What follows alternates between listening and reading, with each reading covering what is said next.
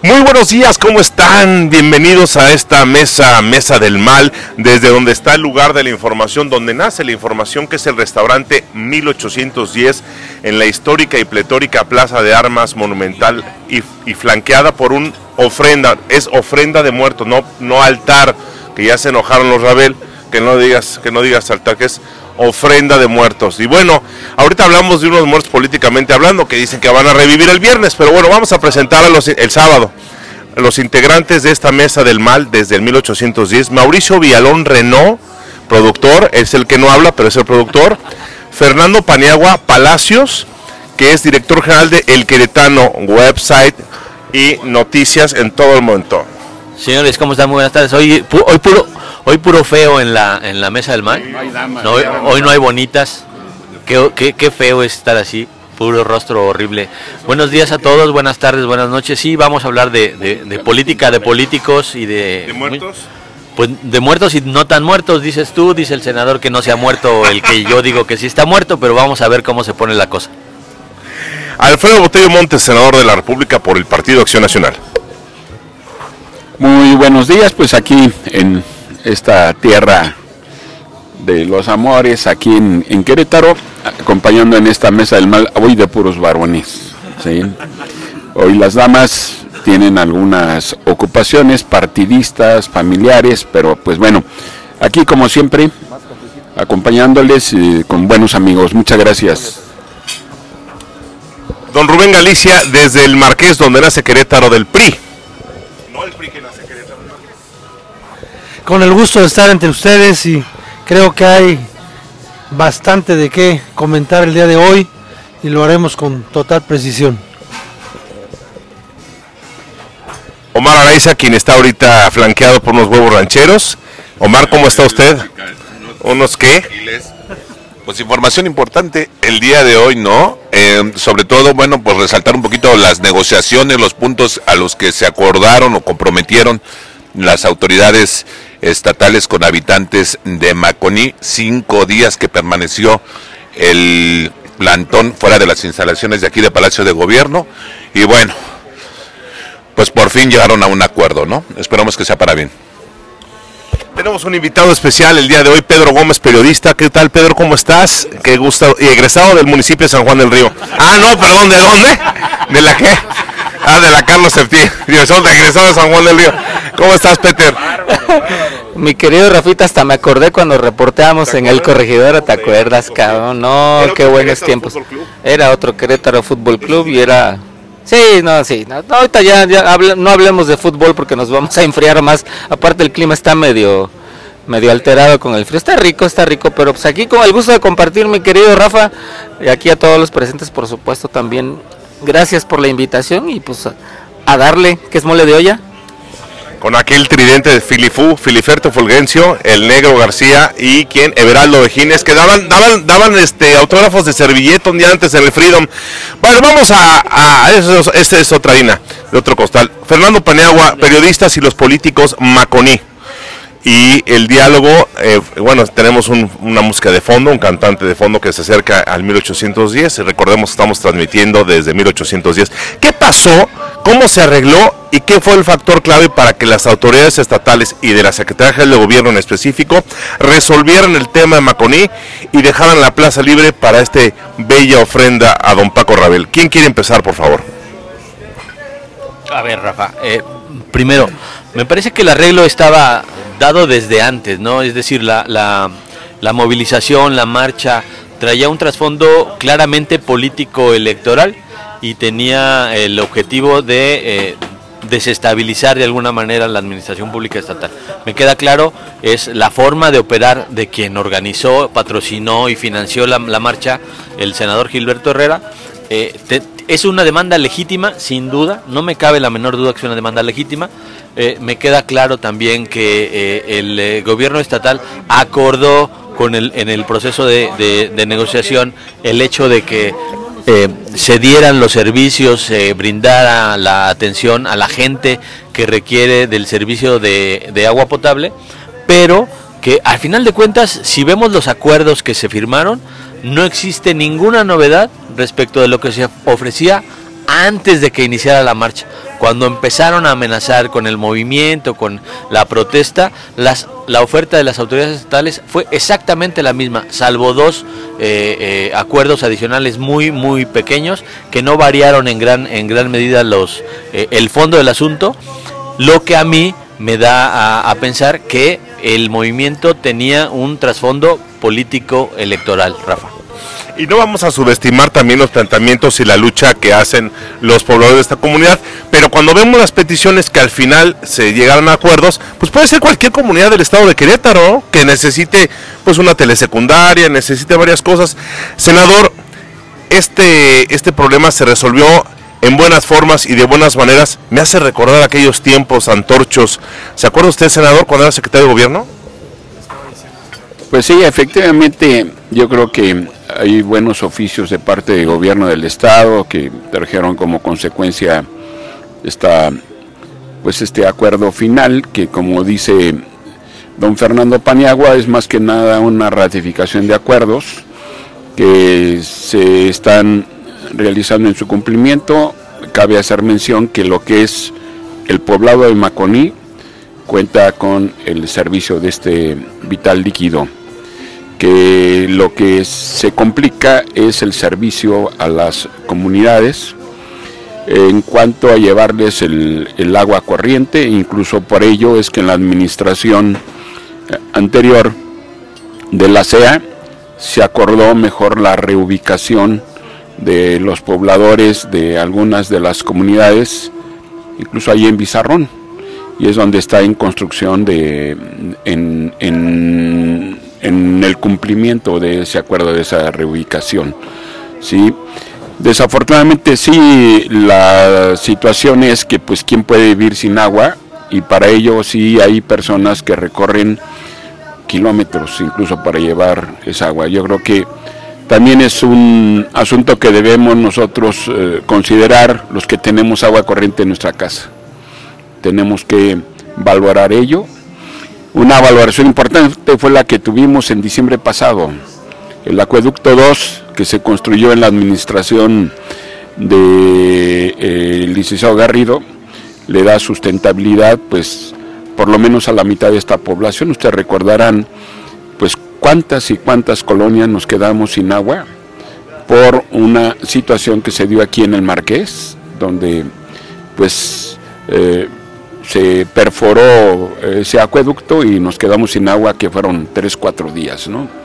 Ese es, eso es lo que se da servicio. Nos daba servicio a casi la mitad de la población de lo que es la zona conurbada de Querétaro y lo que se pretendía en un principio asusados políticamente era suspender ese servicio, lo que no podía ser permitido por la autoridad, ¿no? Bueno, pero pues lo bueno es que hoy está nuestra plaza así, yo creo que hubo esa voluntad de parte de los, de los reales manifestantes y también desde luego de parte del gobierno del Estado. Yo lo pongo en la mesa, ¿quién ganó y quién perdió? En ese sentido, don Rubén Galicia, no, no es que no haya ganado o perdido, don Rubén Galicia va a dar su opinión.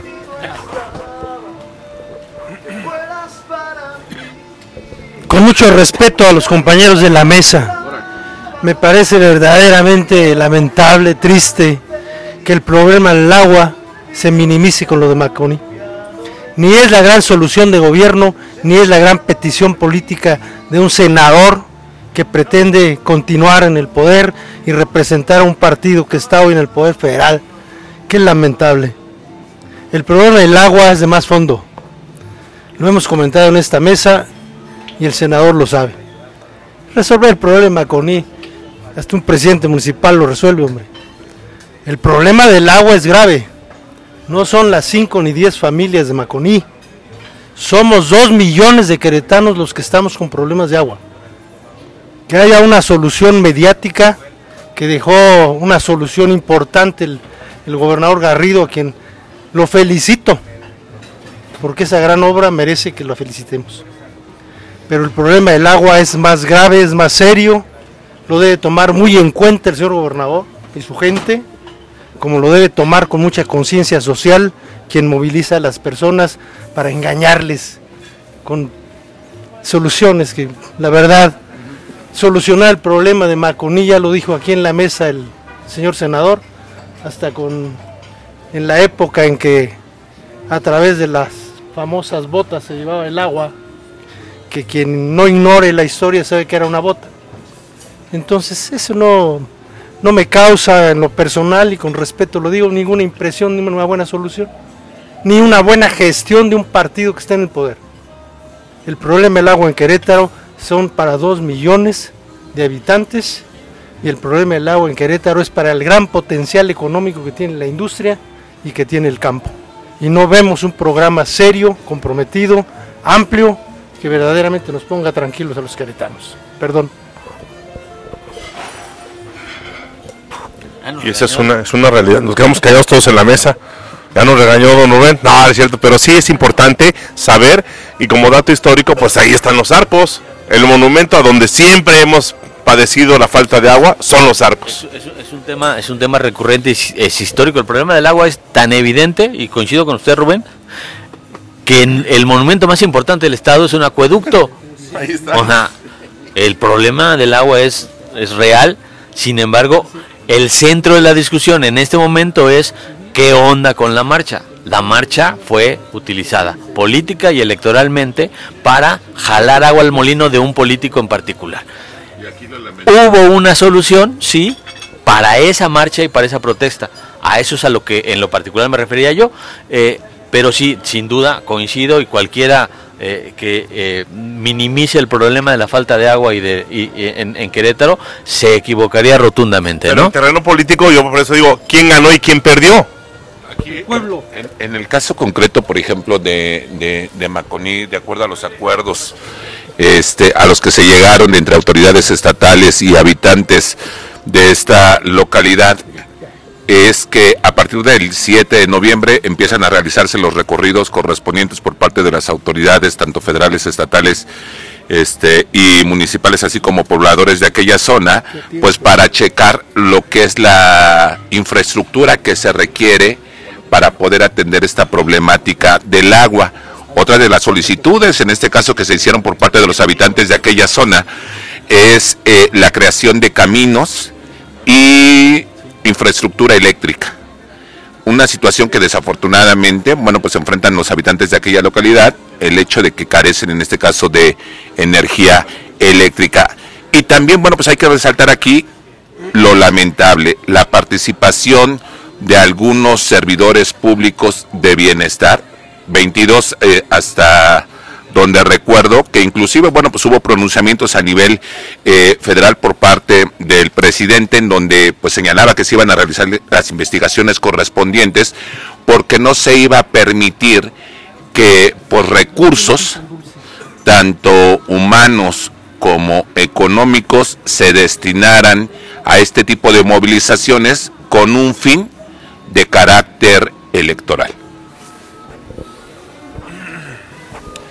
Pedro Gómez, tu opinión acerca de este tema del agua politizada. Ay, híjole. También en San Juan hace aire. Ah, también. Oye, fí- fíjate que me voy a, me voy a este, a circunscribir específicamente en lo que preguntaste y es quién gana y quién pierde. Cuando se trata del agua, todos perdemos. Nadie gana. Y el tema del agua, pues ahorita nos está tocando una parte de verlo o despertarlo con el asunto de Maconi, pero es como decía aquí don Rubén también, es un asunto que nos interesa a todos y no solamente en Querétaro, sino en todo el país. Y por ahí ya se dice mucho de que las futuras guerras van a ser por el agua. En fin, el año pasado tuvimos, fuimos testigos de un tema en Nuevo León. Fue un tema grave la crisis del agua que sufrió Nuevo León. Y la pregunta es aquí, ¿cuándo le va a tocar a Querétaro? Si efectivamente la política del agua no se redirecciona o, no se pone uno a trabajar eh, como sociedad organizada y como gobierno también eh, para poder darle una solución a largo plazo y no un paliativo al tema del agua. Eh, concretamente sí perdemos todos, Rafa, amigos, compañeros de esta mesa, eh, porque el agua es un bien no renovable, es un tema que debemos cuidar, es un tema natural que está implícitamente en la vida de todos, es como decía el senador, hay que agradecer que la tenemos entubada y que llega a nuestra casa y que no nos cuesta prácticamente nada, ningún esfuerzo extra poder abrir la llave y lavarnos los dientes, asearnos, en fin. Pero hay gente que no lo tiene y no lo ve de esa forma. Ahora, por el lado político, eh, la crítica no es mala cuando la acompañas de una propuesta. O sea, no está malo criticar, pero hay que hacerlo constructivamente. Y yo creo que en este caso a quienes encabezaron o quien encabezó esa protesta en Maconí, le faltó ser un poquito más constructivo. Yo creo que el papel de hoy en día con los políticos debe ser más constructivo y menos enfrentativo. No se trata de ser un porro, no se trata de protestar por protestar, no se trata de solo decir y aventar la declaración, sino acompañado de la declaración y de la propuesta, también dar una solución. Entonces, en el plano político, siento que deben ser los políticos menos porros y más propositivos. Alfredo Botello. Sí, única, no únicamente fue ha sido el tema del agua el que ha abordado a raíz de este movimiento el senador Gilberto Herrera. También ha hablado de la que hay falta de caminos, que hay falta de infraestructura, también fue el tema de carácter educativo, etcétera. Sin embargo, se han hecho grandes esfuerzos de parte de los gobiernos estatales para llevar infraestructura, caminos, etcétera, la actual administración, la anterior y las administraciones que han estado en la medida de sus posibilidades y de los presupuestos. Sin embargo, lo que sí hay que em, señalar es lo siguiente, es la falta de inversión de parte del gobierno federal, que tenemos ya a raíz de cinco años sin inversión. Hay que recordar que incluso precisamente a las comunidades indígenas que él se dice representar, ¿sí? había gran inversión de parte del Instituto Nacional Indigenista y lo que después se convirtió. Incluso la representante del Frente Amplio por México, cuando fue la directora de la institución de indigenismo a nivel del país, llevó importantes obras de infraestructura, de caminos, de agua potable, de energía eléctrica, y ella sí veía por sus indígenas. es realmente el representante que tiene.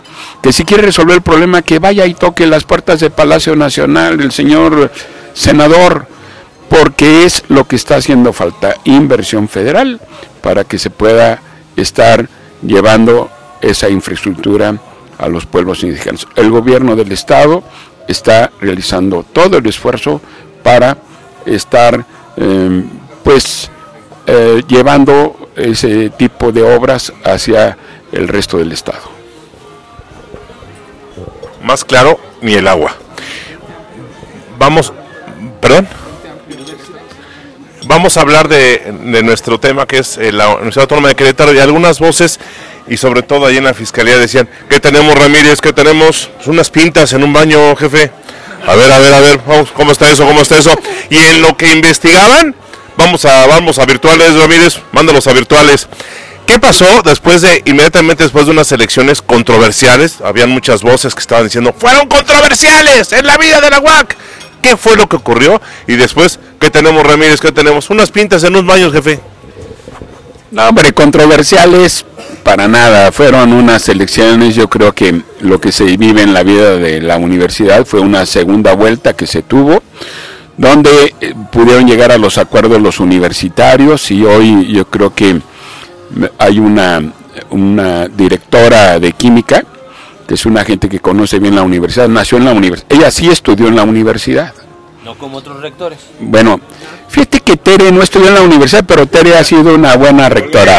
Sí, ha sido una buena rectora. En realidad la mayoría de los hasta eres tu chamarra de la A, mí, a mí me, me ha correspondido de los rectores desde el maestro Ramírez Álvarez, que incluso aquí a la mesa decirles que cuando fue la, la reforma a la ley orgánica de la universidad, precisamente se trató que hubiera la elección en estas fechas, cada tres años. Antes era cada dos, ¿sí? Y ahora es cada tres. ¿Con qué objeto? Para que en el caso de Querétaro, hasta la reina de la primavera se eligiera cada tres años, ¿sí? Porque la universidad siempre es un foco de atención en cuanto ve a su proceso de carácter electoral. Yo creo que fue un buen proceso, yo mi reconocimiento finalmente a la comunidad universitaria que ha logrado sacar adelante pues un proceso electoral. Hay que, hay que recordar, por ejemplo, ese evento donde desafortunadamente eh, pues tuvo que venir un tercero en dos ocasiones terceros en discordia. Una cuando llegó don Enrique Rabel Fernández, el doctor Enrique Rabel Fernández, y otra donde llegó Mariano Palos Alcocer, porque no pudieron ponerse de acuerdo la comunidad universitaria fue necesario un tercero. En esta ocasión no fue necesario un tercero, sino que llegaron a los acuerdos y qué bueno que está ahí la directora de química, Silvia Maya. Por cierto, sobrina de quien fue secretario académico de la universidad y también fue candidato a la rectoría, don Mariano Amaya, que no se le hizo ser rector, pero ahora la sobrina del doctor Mariano Amaya, en paz descanse, es quien lleva ahí, no tanto, no tanto por ser eh, su sobrina, sino por ser una gran, gran universitaria y yo creo que a la universidad le va a seguir yendo bien en una buena relación que seguramente habrá de tener con el gobierno del Estado. No les digo de la federación porque al día de hoy ya se anuncian también recortes a las universidades públicas. Bueno, y le ponemos nombre al folder otra vez. ¿Quién ganó y quién perdió en el tema de la UAC? Justo, justo lo, lo, que decíamos hace ratito, ¿no? Se, dice, el, dice el senador eh, Botello que fue un, un proceso normal, no tan polémico como hubo otros, coincido, pero sí hubo un claro enfrentamiento de dos grupos, uno eh, que empujaba a la rectora, en, la persona de, la hoy rectora electa Amaya y el otro eh, el senador Gilberto Herrera, ex, rector de la UAC, y que perdió dos, dos eh, me parece, dos derrotas políticas en una misma semana para el rector Gilberto Herrera, que no es, no es cualquier cosa, me parece, pero yo pondría el acento en otro tema, en el caso de la UAC eh, y de la nueva rectora creo que llega con varios temas importantes a resolver, a aclarar.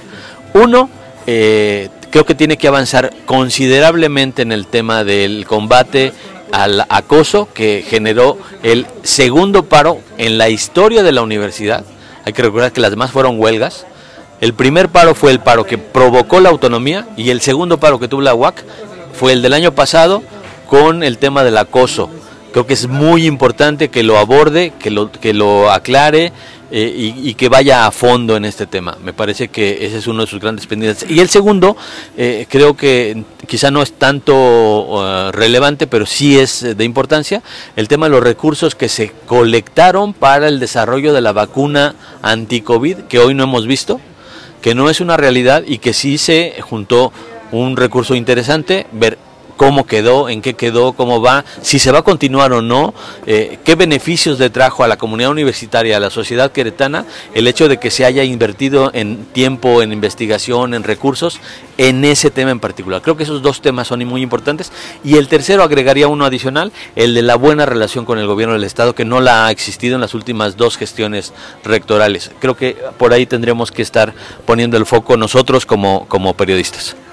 Omar Araiza, periodista, tu opinión acerca de este tema, por Pues coincido con Fernando, la cuestión de estos tres rubros, digo, han sido muchas las voces de jóvenes universitarias que han denunciado, tanto a profesores como a sus compañeros que están relacionados con temas de acoso sexual, casos que han inclusive llegado ante la Fiscalía General de justicia en espera de una resolución en el tema, por ejemplo, de lo de la transparencia. ¿Qué es lo que se hizo con todos esos recursos que se destinaron a la Universidad Autónoma de Querétaro para la desde la investigación como para la realización de esta vacuna COVID que nunca vimos por los resultados este, pues, correspondientes ni se aplicó ni en qué tipo de qué término llegó.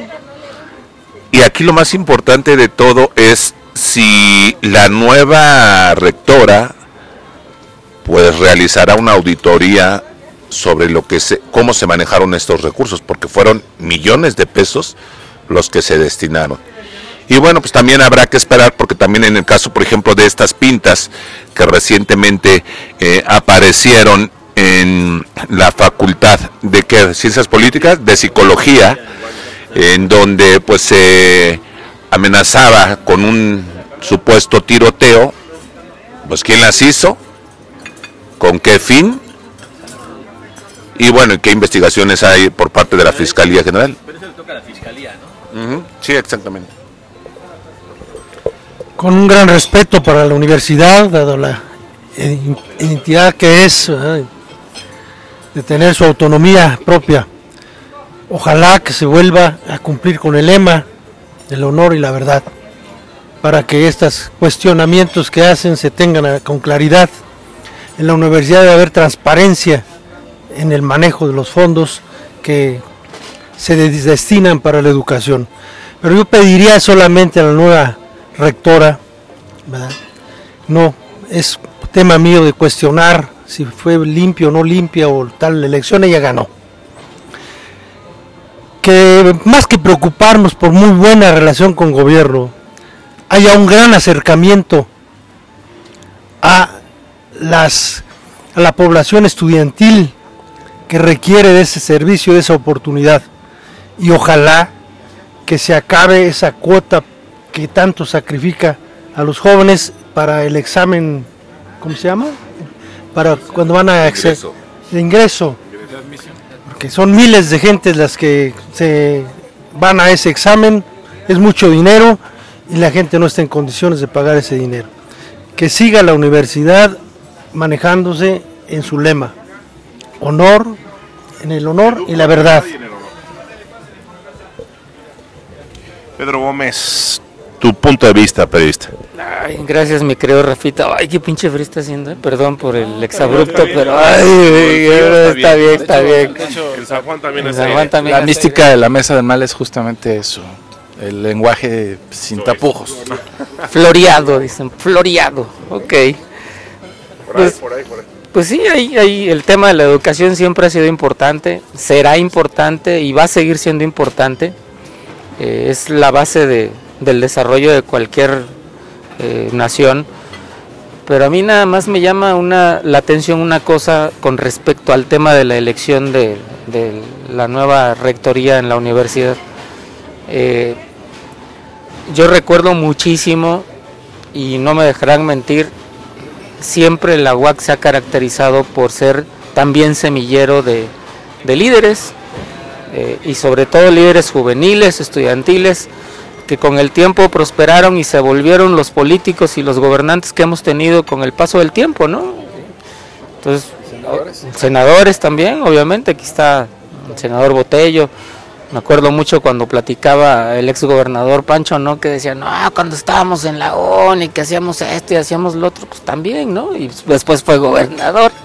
Y en fin, así nos lo podemos pasar hablando de muchos personajes que, que surgieron de, de, de, de- de la universidad y de estos escenarios estudiantiles, pero hoy lo que yo voltería a ver es que eh, la elección se tuvo que ir a segunda vuelta y, y si estoy equivocado, corríjanme por favor, pero porque mucho se debió a la poca participación de los jóvenes en la votación de la rectoría. O sea, a mí lo que me llama la atención es que la universidad, siendo en su mayor porcentaje integrada por jóvenes, los jóvenes no quisieron ir a votar.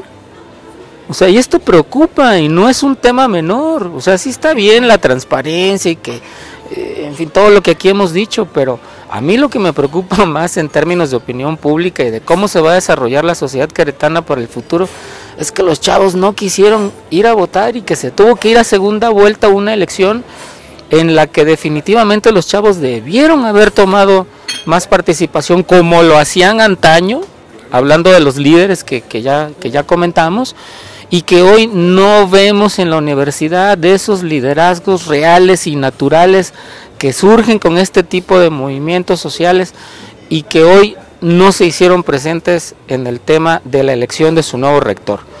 No quisiera meterme tanto en números de ver cuánta participación tuvo no el estudiantado de la universidad, pero según desde, desde donde yo lo vi, fueron pocos los estudiantes que realmente fueron a votar. Entonces estamos hablando de una rectoría con su mesa directiva que fue electa por los maestros y por el personal administrativo, donde están los estudiantes que debieron haber electo a un rector porque se supone que es la base de la Universidad Autónoma de Querétaro. Entonces es lo único que yo pondría así como que el acento encima, un énfasis, en que los chavos no salieron a votar y ojo, ahorita fue la elección de la UAC, el próximo año son elecciones constitucionales. No sabemos dónde va a estar el voto de los chavos. Ese es el tema que también a lo mejor para otra mesa nos daría mucho que analizar. Ya nos está dictando línea Peter, ¿eh? pero qué bueno. Peter, bienvenido, ¿eh? Peter, Peter Gómez. Oigan, ya empezamos con las conclusiones. Don Rubén, no nos vaya a regañar. Pero ya nos vamos, ya nos vamos a ir con las conclusiones. Omar Araiza, no, ya Omar ya dijo que tenemos Ramírez, que tenemos unas pintas, señor, en los baños. Fernando Paniagua, la conclusión es un huracán que se hizo brisnita.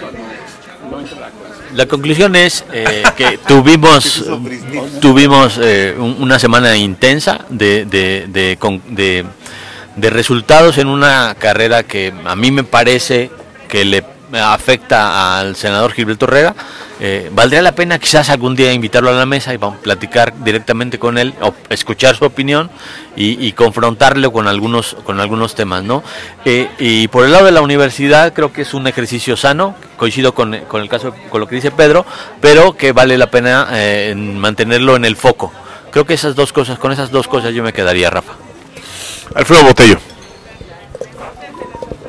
Excelente punto el que puso Pedro, ¿eh? es la participación de la comunidad. ¿Cuántas, ¿Cuántos asistieron a votar? ¿Cuál es el porcentaje de los que van a votar el próximo año? Yo como les comentaba, este es un ejercicio que se tiene, que así se construyó con la reforma que impulsó el maestro Guadalupe Ramírez, en virtud de que es muy similar a los procesos electorales que están por venir. Y sí, la participación tanto de maestros como de alumnos en el porcentaje, sí es preocupante, como decía Pedro, la poca participación estudiantil. Yo creo que es uno de los objetivos que, deben, que debemos tener los partidos políticos, de invitar a la gente a votar, y también la ciudadanía, y también los medios y todos. El gran, gran tema para el próximo año es la participación ciudadana. Querétaro siempre se ha distinguido siendo de los estados donde hay una mayor participación. Siempre estamos dentro de los tres primeros lugares. Pues yo repito mi respeto para los resultados de la universidad y concretaré mi, postura de hoy en el que el problema del agua es el fundamental que hay que atender porque ahí es donde hay que generar la conciencia cívica ciudadana porque lo tomarán muchos políticos de mala fe y podrán llevar a una convulsión que no esperamos. El agua es verdaderamente importante que se tome en cuenta. Y con respeto les digo, no hace tanta falta el dinero de Obrador, sino demostrarle a Obrador cómo se pueden hacer las cosas. El problema del agua se ha dicho aquí varias veces, lo podemos solucionar entre todos con la participación social, que están abiertos a apoyar, pero no hay quien oiga, lamentablemente. Bueno, pues esperemos que este tipo de, movimientos sociales, como el que vimos en, relacionado con la petición, la solicitud o la exigencia de agua potable en Maconí, pues no se sigan replicando, porque pues vemos aquí el tema de lo de la inseguridad, del transporte público, eh, pues la no conclusión ahorita de lo de la obra de 5 de febrero eh, este tipo de temas sociales que van a generar pues molestia, inconformidad entre la población que no sean utilizados con tintes electorales.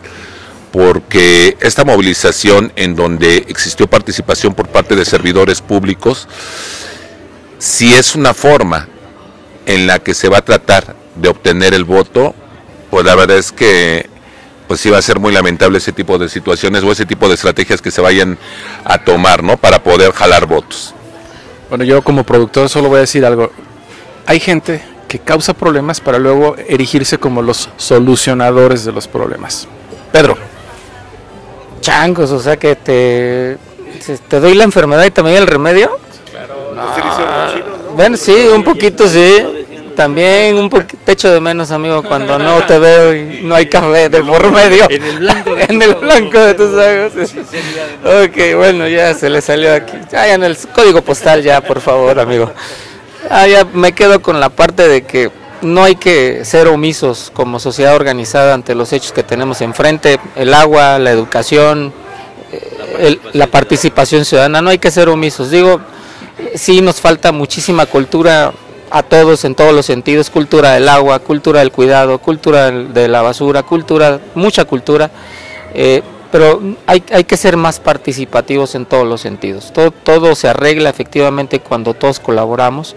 Lo hemos visto hasta en las peores tragedias, nos han tocado como país eh, lidiar con, con- con hechos internacionales. Ahorita tenemos el tema de Acapulco, ¿no? Y ya está fluyendo la, la- la ayuda para allá y todos estamos colaborando afortunadamente de una forma o de otra.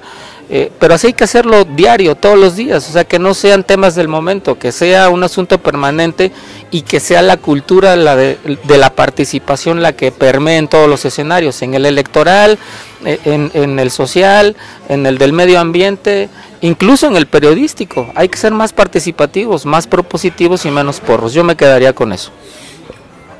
Pues vamos a concluir esta transmisión de la Mesa del Mal. Y yo también concluyo con una frase que es más o menos futbolera. La política y los altos acuerdos 2, Gilberto Herrera 0. Gracias, señoras y señores. Bueno, mi querido Mauricio, Gilberto se queda en ceros. Gracias. Buenos días a todos.